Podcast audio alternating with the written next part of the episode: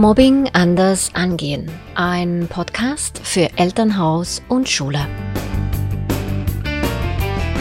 Hallo und herzlich willkommen. Ich bin Christel Schlepfer und ich freue mich, dass du heute dabei bist.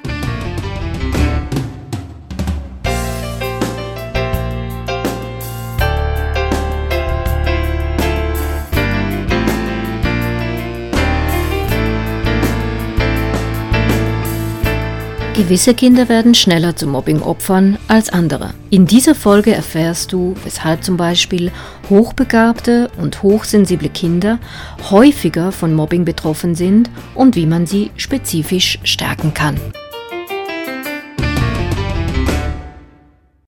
Ja, ich werde immer mit der Aussage konfrontiert, dass es typische Mobbing-Opfer gibt und beziehungsweise gewisse Kinder richtig gehend prädestiniert sind, Opfer zu werden.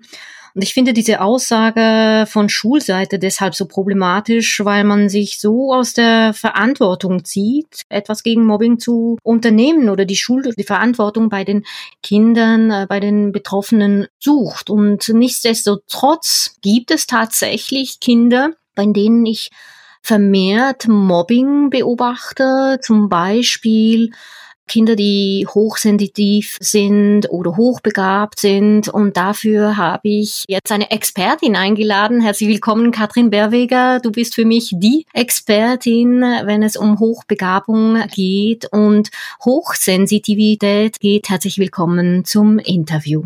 Hallo Christel, schön mit dir hier zu sein.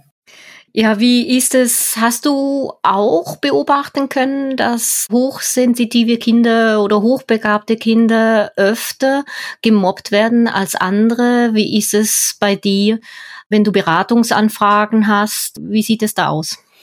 Also wo ich das vor allem beobachte, ich habe seit längerem eine Facebook-Gruppe und habe die Eltern hier jetzt im Vorfeld zu diesem Podcast auch dazu befragt, was sind ihre Beobachtungen, was sind ihre Erlebnisse. Und dort in dieser Gruppe ist das ein Riesenthema. Da leiden die Kinder und es leiden auch die Eltern. Mhm. Oft sind es Eltern von hochsensiblen und hochbegabten Kindern. Mhm. Genau. Was könnte der Grund sein? Also was nimmst du an, wieso hochsensible und hochbegabte Kinder eher Mobbing betroffen sind? Was ist bei ihnen anders? Also ich denke, je nachdem eben, ob es sich um das Thema Hochbegabung verhält oder eben auch um das Thema Hochsensibilität, sind die Gründe ein bisschen anders. Hochbegabte Kinder, also wenn man jetzt wie von einem IQ-Wert, sagen wir mal 130 spricht, sind das dann nicht mehr so viele Kinder in der gleichen Klasse, die ähnlich ticken, in ihrem Denktempo, in der Komplexität, in der Tiefe auch, wie sie denken, auch von ihren intellektuellen Bedürfnissen her. Und ich denke, dass diese Kinder auch vor allem, wenn sie vielleicht nicht erkannt sind, auch an Unterforderungssymptomen leiden und daher geschwächt sind. Einerseits viel Zeit warten, mit wenig Aufwand sehr gute Leistungen allenfalls erlangen und das zum Beispiel, dieser Aspekt könnte dann auch schon zu Neid im Umfeld führen. Dann haben sie vielleicht ganz andere Interessen, sind weiter auch von ihrer intellektuellen Entwicklung her und die Passung zwischen den Kindern in der Klasse ist nicht so ganz gegeben, aber das muss nicht immer der Fall sein. Ich denke, ein Aspekt, der da auch eine große Rolle spielt, sind die Kommunikationsfähigkeiten der Kinder, also ein hochbegabtes Kind mit sehr guten Kommunikationsfähigkeiten kann da sicher sehr viel besser nochmal in Kontakt kommen, ins Gespräch kommen, sich sichtbar auch machen. So, das wäre mal so ein bisschen der Bereich Hochbegabung. Kinder, die das nicht so gut können, das ist für sie generell schwieriger dann, sich sichtbar machen, für ihre Bedürfnisse einzustehen, sich vielleicht auch verbal abzugrenzen. Wenn ich jetzt zum Thema Hochsensibilität oder Hochsensitivität eher gehe, da würde ich jetzt vor allem den emotionalen Bereich als sehr wichtig einstufen. Das sind oft Kinder, die sehr viel wahrnehmen, auch an Stimmungen, an Nuancen von Aussagen, die sehr achtsam und auch sorgfältig sind in dem, was sie wahrnehmen. Und einige dieser Kinder sind dann aber manchmal verbal sehr zurückhaltend. Also nehmen sie es wahr, sie leiden, aber es fällt ihnen schwer, sich dazu zu äußern oder auch mal zu sagen, stopp, halt, oder es kommt ihnen zu spät in den Sinn. Und diese verschiedenen Aspekte können es für die Kinder wirklich schwierig machen. Mhm. Heißt das, also wenn ein hochsensibles Kind alles äh, viel stärker wahrnimmt, sensibler ist, wenn Lehrpersonen sagen, ja, das Kind ist mimosenhaft oder so, das ist ja nicht unbedingt ähm, hilfreich. Wie kann man diese Kinder stärken grundsätzlich, dass sie weniger von Mobbing betroffen sein können? Ich denke, da gibt es wie verschiedene Ebenen, oder? Das eine ist wirklich auch die Haltung oder die Werte der Lehrperson jetzt im Fall Schule, die dafür einstehen, es gibt sehr unterschiedliche Kinder, man darf verschieden sein, man darf auch verschiedene Bedürfnisse haben, das ist okay. Und für diese Werte eben ist, finde ich, die Lehrperson zuständig und auch die Stimmung im Schulraum. Das andere, jetzt zum Beispiel eben bei verbal sehr zurückhaltenden Kindern, die sind manchmal auch auf Hilfestellungen angewiesen. Also wenn sie sich nicht äußern können, dass man auch abmacht, wenn es ihnen zu viel wird oder sie Hilfe brauchen, vielleicht ein oranges Blatt auf den Tisch legen, dass sie sich so auch sichtbar machen können oder eben vielleicht nicht gerade im vollen Geschehen, mal in einem ruhigen Moment sich die Lehrperson auch Raum und Zeit nimmt, ins Gespräch zu kommen mit diesem Kind. Das finde ich eine ganz wunderschöne Idee mit diesem orangen Blatt. Das ist ganz ähnlich wie bei häuslicher Gewalt. Ja, das hat noch zugenommen in der Corona-Zeit. Da konnten zum Beispiel gewaltbetroffene Frauen in der Apotheke zum Beispiel ein Signal, ein Zeichen machen und so zeigen, dass sie Hilfe brauchen. Ja, das ist also ganz, ganz ähnlich hier, ohne Worte, ja, zu zeigen, ich brauche Hilfe. Jetzt ist es so, man sagt oft, ja, die Kinder brauchen einfach ein stärkeres Selbstwertgefühl, Selbstvertrauen. Wenn ich irgendwie so Glaubenssätze lerne wie ich bin stark, ich bin okay und so weiter, dann wird es quasi stark. Ich glaube selber, dass das nicht reicht. Wie arbeitest du, Katrin? Also ich denke, was ich auch immer gern sage, alle Kinder haben wie eine Goldmine in sich drin. Und vielleicht quasi hochbegabte oder auch hochsensible Kinder, da ist dieser Goldmine vielleicht ein bisschen verästelter, ein bisschen komplizierter, ein bisschen, ja, komplexer so in der Art. Und manchmal brauchen die einfach ein bisschen mehr Zeit, dies alles auch zu entfalten. Und oft geht es jetzt zum Beispiel bei hochsensiblen Kindern auch um das Thema, sich kennenzulernen, sich annehmen zu lernen und dann auch handeln zu können mit der eigenen Veranlagung, also dass quasi diese Sensitivität wie zu einer Vantage-Sensitivität auch wird, zu einer Stärke und sie eben nicht hemmt. Ich mache das einerseits in Mentoraten mit individuellen Lernwegen, mit Kunst und Design, dass die Kinder sich selbstwirksam und in ihrer Stärke erleben können. Und dann wende ich auch immer die Martemeo-Methode an. Das ist eine entwicklungsorientierte Kommunikationsmethode und Martemeo heißt aus eigener Kraft und das ist der Kern eigentlich der Methode. Wie kann ich die Kinder anregen in ihren eigenen Kräften, in ihrem Selbstvertrauen, in ihrer Selbstregulierung, auch zum Beispiel ihrer Gefühle und wie lernen sie auch Probleme zu lösen. Das wende ich an manchmal ohne zu filmen, ab und zu auch mit Kindern mitfilmen und auch gerne eben in videobasierten Elterncoachings. Mhm. Das ist ja ganz speziell. Ich glaube, da gibt es kaum irgendwie solche Methoden, die sonst so funktionieren. Ja.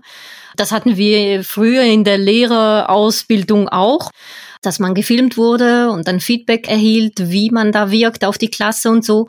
Kannst du uns das ein bisschen genauer erklären, wie so etwas funktioniert und wie man Stärken herausarbeiten kann? Also ich mache das gerne am Beispiel vom Elterncoaching. Die Eltern kommen mit einer Frage zu mir, quasi zum Beispiel, das Kind ist sehr entmutigt oder unmotiviert. Und mit dieser Ausgangsfrage, das ist die Frage, an der wir arbeiten, bekomme ich zu Beginn zwei kurze Sequenzen von drei bis fünf Minuten gefilmt das eine ist in einer freien Situation, das heißt, das Kind tut und die Eltern folgen Aufmerksamkeit und geben allenfalls Wörter. Die strukturierte Situation ist eine Situation mit Regeln und Strukturen, da wird dann auch gefilmt, zum Beispiel zusammen backen, zusammen Regelspiele machen oder Hausaufgaben. Aufgrund dieser zwei Sequenzen mache ich eine Entwicklungsanalyse und schaue, was ist schon gut entwickelt auf der Seite der Kinder, auf der Seite der Eltern und was wären gute, passende nächste Übungspunkte auf diese Frage, des Aufbau des Selbstvertrauen und der Motivation. Und dann nehme ich kurze Mikrosequenzen von gelingenden Momenten, so dass man eigentlich am gelingenden Selbstmodell die Interaktion gegenüber dem Kind beobachten kann. Also was funktioniert besonders gut. Und im Film zeigt sich oft, dass vor allem in Situationen, wenn Eltern unsicher sind, sie dann zum Beispiel auch viel anfangen zu fragen. Aber im Film zeigt sich dann vielleicht ein gutes Gesicht. Also ich lächle, ich bin einladend. Mein Gesichtsausdruck sagt, du schaffst das. Dass das wie so kleine, feine Einheiten so wirksam sein können und es manchmal sehr viel weniger braucht, als man denkt. Und im Film kann ich dann genau schauen, was ist eine passende, stärkende Begleitung für das Kind.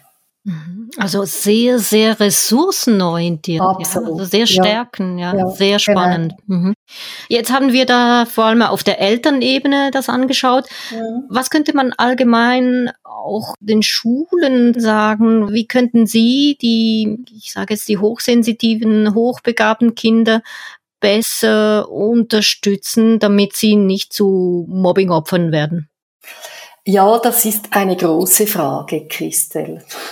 Ich denke, bei hochbegabten Kindern hat es ja auch immer wirklich ein Teil der pädagogischen Intervention, also dass die Kinder wirklich passende soziale und auch intellektuelle Lernfelder haben und dass sie sich auch an die Decke strecken dürfen, dass diese Haltung wie da ist. Also das ist natürlich dann wie auch eine strukturelle Frage von Schulen. Da ist ja auch viel Bewegung in der Schweiz.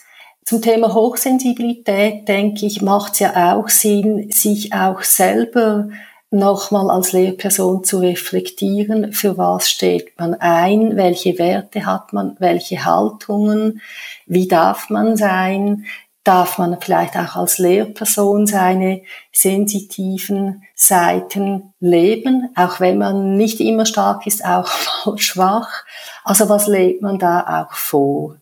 Und eben auch Kinder, die vielleicht ein bisschen auch aus dem Rahmen fallen, dass die so auch sein dürfen, aber auch mit dem Bewusstsein, dass natürlich Lehrpersonen auch unter großem Druck stehen. Mhm. Ganz, ganz herzlichen Dank für deine wertvollen Tipps, liebe Katrin. Sehr und äh, wenn ihr mehr Infos zu Katrin Berweger und ihrer Arbeit sucht, dann findet ihr alle Infos in den Show Notes. Ganz herzlichen Dank und mach's gut. Tschüss, wow, Katrin. Christel, ciao, ciao, hat mich sehr gefreut. Tschüss. Mobbing ist sehr facettenreich und kann nicht auf eine Rezeptformel reduziert oder anhand eines einfachen Leitfadens gelöst werden. Es gibt x verschiedene Gründe, weshalb Kinder mobben oder gemobbt werden und das bedeutet auch, dass die Prävention individuell angepasst werden muss. Eins gilt allerdings immer und überall, wenn wir Kinder gegen Mobbing stärken wollen. Das haben wir auch hier im Interview mit Katrin gut entnehmen können. A. Was wir selbst vorleben, egal ob als Eltern oder als Lehrperson. Und B. Ob wir die Kinder bedingungslos akzeptieren und individuell fördern und stärken, auch wenn sie aus dem Rahmen fallen. Du möchtest Mobbingprävention an Schulen und Vorträge für Eltern durchführen oder Mobbing-Betroffene beraten?